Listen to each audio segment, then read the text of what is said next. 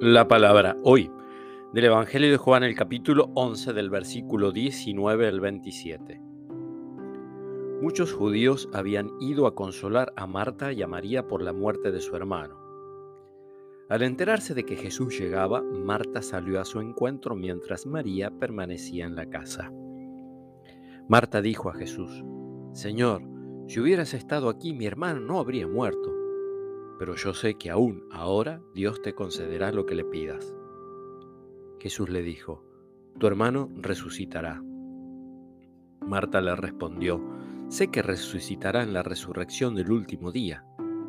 Jesús le dijo, yo soy la resurrección y la vida. El que cree en mí, aunque muera, vivirá, y todo el que vive y cree en mí no morirá jamás.